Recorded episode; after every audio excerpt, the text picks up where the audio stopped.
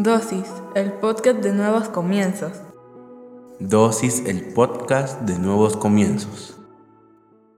Bienvenidos seas una vez más a Dosis. Hoy hablaremos sobre pretextos. ¿Has dado pretextos alguna vez? ¿Tus amigos, tus familiares, tus conocidos están llenos de pretextos para hacer algo? De eso hablaremos este día. Padre, en el nombre de Jesús te damos gracias por el privilegio que nos das de aprender en pequeñas dosis de tu palabra. Te pedimos que hables a nuestra vida, a nuestra mente y a nuestro corazón, que nos permitas comprender a cabalidad todo lo que nos quieres enseñar en esta dosis, pero sobre todo que lo que hoy aprendamos lo podamos poner en práctica en nuestra vida diaria. En el nombre poderoso de Jesucristo. Amén y amén. El pretexto es la razón o argumento que se da para justificar una cosa, en especial un fallo, un error o una falta, o para demostrar que alguien no es culpable o responsable de algo. Creo que estamos en una sociedad que se ha llenado de pretextos. Tenemos pretextos para todo, para no esforzarnos, para no trabajar, para no estudiar, para no ayudar a otras personas, para no edificar la vida de otras personas. Tenemos pretexto para todo. Desafortunadamente no nos damos cuenta que el pretexto cada vez nos va haciendo más haraganes. La palabra de Dios en Proverbios 22:13 dice, el haragán siempre pone pretextos para no ir al trabajo. Dice que un león en la calle se lo quiere comer.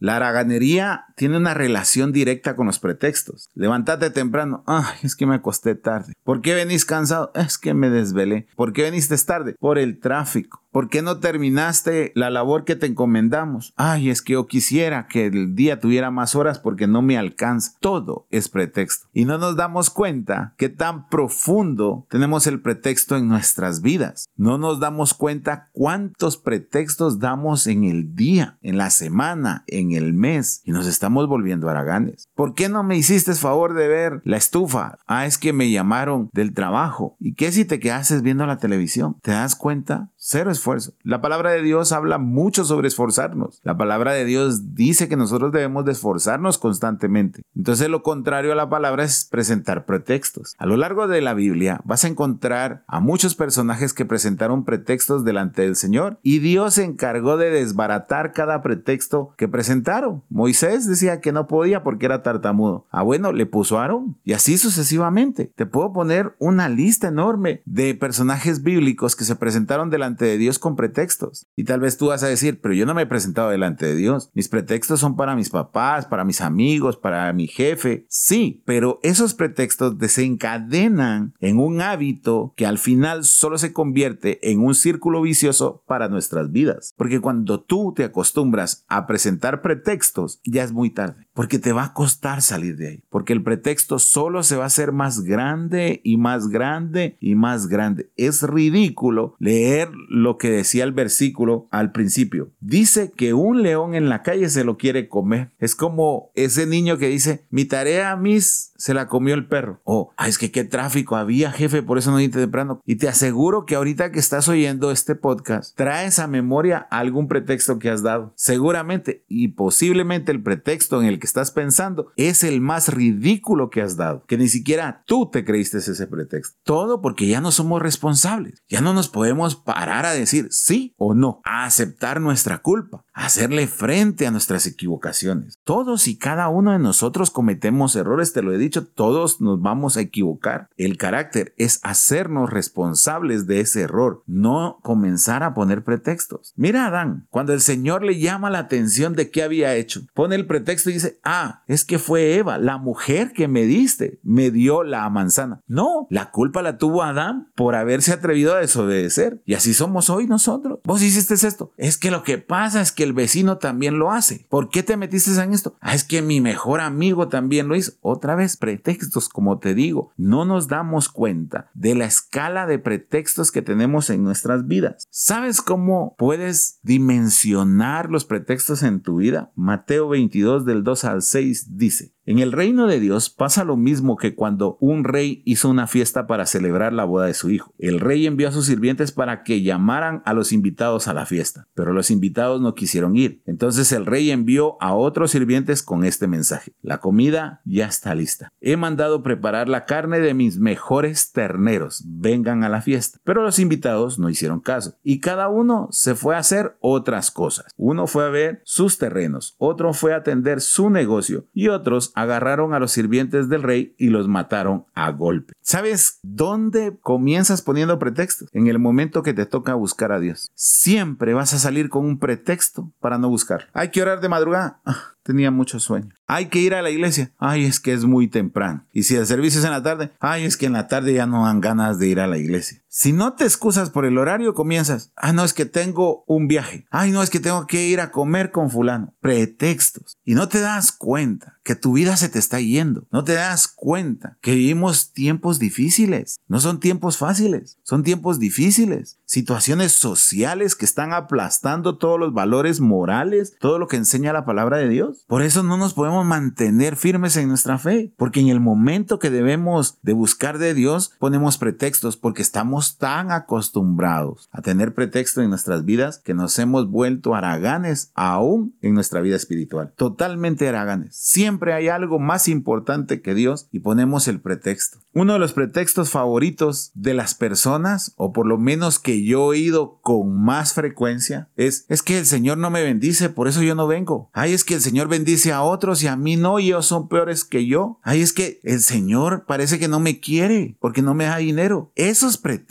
son ridículos. Tú no buscas a Dios por el dinero, tú buscas a Dios por tu salvación. No confundas. Pero como estás lleno de pretextos, te has alejado tanto de Dios o nos hemos alejado tanto de Dios que nos cuesta reconocer que nuestra vida cristiana hoy está más llena de pretextos que de oración. Reaccionemos. Este episodio de dosis es un llamado de atención a nuestras vidas. ¿Cómo estamos viviendo el tiempo que nos ha sido dado? ¿Estamos haciendo lo correcto? ¿Estamos aprovechando el tiempo? ¿O solo estamos poniendo pretexto tras pretexto tras pretexto? Creo que es el momento en el que debemos de utilizar mejor nuestro tiempo. Y si no podemos, seamos claros en decir no. Si decimos que vamos a hacer algo, hagámoslo. Pero dejemos de lado los pretextos de una vez por todas. Te voy a invitar a que cierres tus ojos, vamos ahora. Padre, antes que nada queremos pedirte perdón, porque si somos francos y honestos, hemos tenido un montón de pretextos para justificar nuestros errores. Hemos tenido un montón de pretextos para justificar nuestra falta de comunión contigo. Hemos tenido un montón de pretextos para no asistir a la iglesia. Te pedimos, Señor, que nos permita sacar todos los pretextos de nuestras vidas. Comencemos a hacer el cambie y que volvamos otra vez a esforzarnos día con día, tal como lo dice tu palabra. Te lo pedimos en el nombre poderoso de Jesucristo. Amén y amén.